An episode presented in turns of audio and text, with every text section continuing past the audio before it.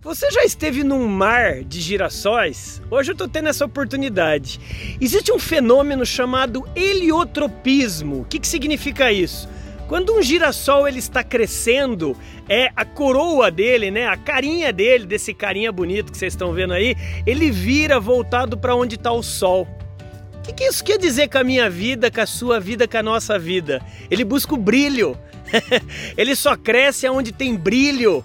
E na verdade isso tem tudo a ver com a nossa vida.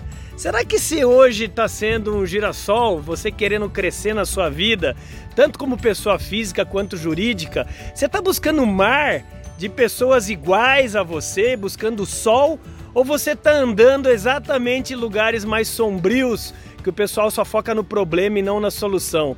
Fica a reflexão, fica a provocação e bora brilhar, meu amigo. Esse ano que está começando, ele está esperando o mar mas um mar de coisa boa e não de ruim.